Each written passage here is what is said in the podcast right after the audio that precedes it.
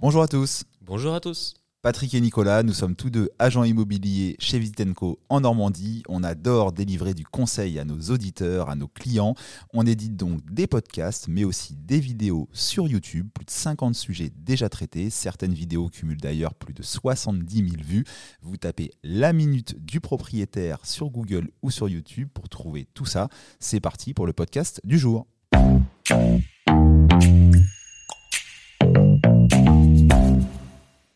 Alors aujourd'hui, Nicolas et moi, on va vous indiquer les 10 erreurs à ne pas commettre pour vendre votre appartement ou votre maison.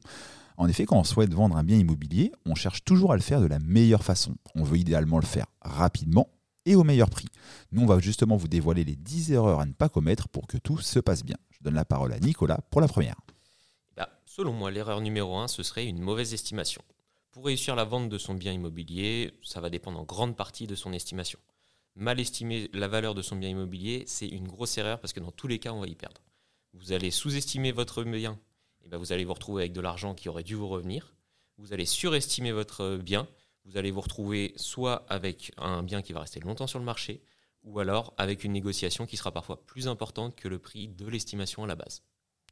L'erreur numéro 2 pour moi, c'est d'oublier le home staging. Il suffit en fait de se balader sur les sites immobiliers pour savoir bah, que pour s'apercevoir que trop souvent, les biens immobiliers ne sont pas suffisamment mis en valeur. On a des maisons qui sont trop encombrées, des photos qui laissent entrevoir des travaux à prévoir pour l'acheteur. Tout autant de signes qui dissuadent un acheteur d'appeler pour visiter. Il faut vraiment soigner les conditions de présentation de votre bien, donc soit vous-même si vous vendez de particulier à particulier, soit l'agent que vous faites intervenir, soigner les conditions de présentation de votre bien, maison ou appartement rangé, c'est important, chauffer par exemple si on est durant l'hiver, réalisation des petits travaux type peinture, etc., qui sont autant de petites choses qui vont augmenter vos chances de vendre.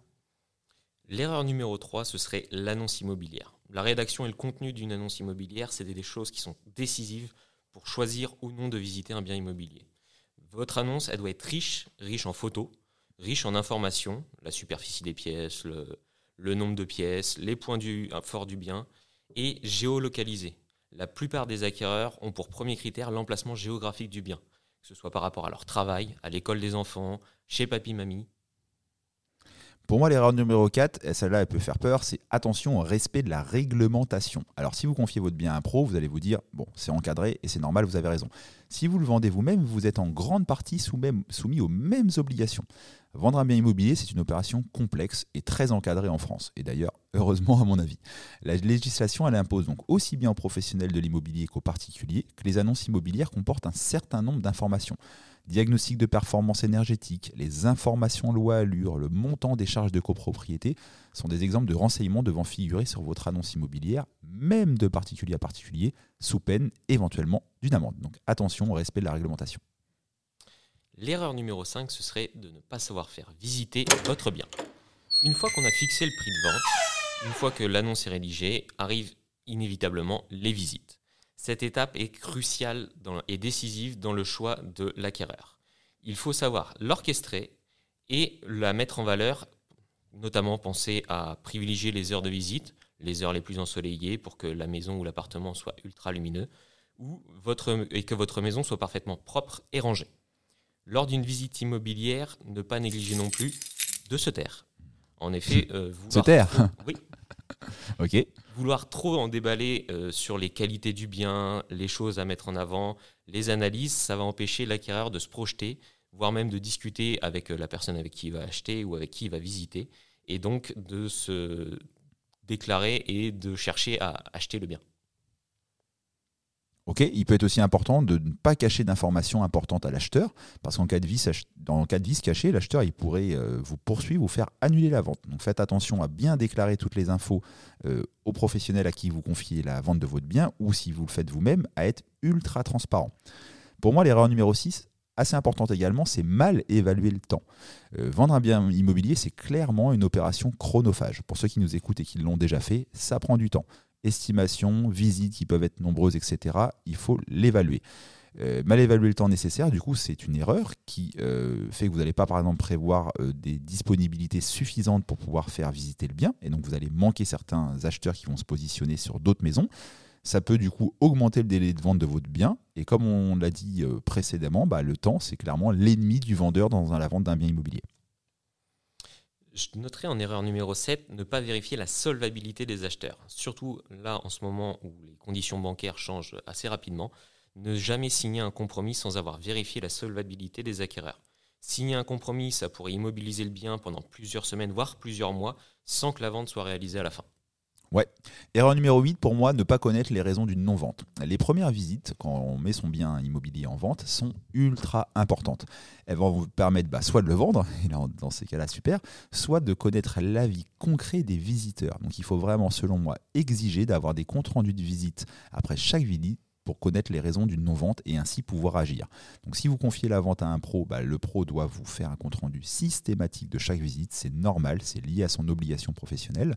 Et si vous vendez de particulier à particulier, alors là c'est beaucoup plus compliqué d'avoir un compte-rendu. Vous pouvez essayer de rappeler les gens pour connaître la raison de la non-vente, mais c'est toujours euh, plus ambigu. Le fait de vendre par un pro est, est bien plus pratique à ce niveau-là. L'erreur numéro 9, ce serait de ne pas faire l'ensemble des diagnostics. Beaucoup de propriétaires souhaitent attendre d'avoir trouvé un acquéreur pour réaliser l'ensemble des diagnostics qui sont obligatoires pour une vente. Alors, outre le délai d'obtention de certains diagnostics, il faut savoir que le contrôle d'assainissement, on peut mettre jusqu'à un mois avant de recevoir les résultats, ce qui va laisser à l'acquéreur le temps de trouver un autre bien. Il faut imaginer aussi la réaction d'un acquéreur qui constaterait par exemple des défauts électriques alors qu'il pensait que le bien était aux dernières normes, et ce qui vous permettra de présenter l'intégralité des diagnostics dès la première visite permettra aussi à l'acquéreur de s'assurer que le choix est sain et qu'il achète en toute connaissance de cause. L'erreur numéro 10, on va finir par ça, c'est se tromper dans le choix de son agence immobilière. Conseil super important. Le choix de votre agent immobilier, c'est euh, le choix décisif celui-ci est celui du prix de vente pour déterminer le succès de votre projet. Il faut choisir une agence immobilière qui a une très forte présence digitale. On est en 2022, plus de 95% statistiques à l'appui des recherches immobilières commencent avec un smartphone à la main et se passent sur le digital. Donc choisissez une agence immobilière qui a la pointe des nouvelles technologies, qui saura mettre votre bien en valeur euh, et le faire prévisiter aux acheteurs grâce aux vidéos, visites virtuelles, annonces complètes, etc. Choisissez également une agence locale au plus proche de chez vous, euh, dans votre ville si vous êtes en zone urbaine ou à quelques kilomètres ou dizaines de kilomètres grand maximum si vous êtes en zone rurale, pour une bonne connaissance du prix du marché. La bonne estimation de votre bien, la bonne agence immobilière avec une tendance portée sur le digital, c'est la clé du succès pour vendre votre bien immobilier. Si vous êtes en Normandie, bah, vous pouvez tout simplement choisir Visitenco et ça se passera très bien. C'est fini pour le podcast du jour. Merci à Nicolas d'avoir été mon binôme aujourd'hui. N'hésitez pas à nous mettre un like d'encouragement sur les réseaux sociaux, Facebook, YouTube, etc. pour nous motiver à continuer à produire ce contenu gratuit. Vous pouvez également poser vos questions en commentaire, notamment sur YouTube. Les internautes le font fréquemment et on y répond toujours. Un membre du staff de Visitenco répond toujours aux questions techniques, juridiques qui sont posées euh, en commentaire. On vous retrouve très bientôt pour un nouveau podcast. C'était Patrick. Ciao, bye. C'était Nicolas et j'espère vous revoir bientôt.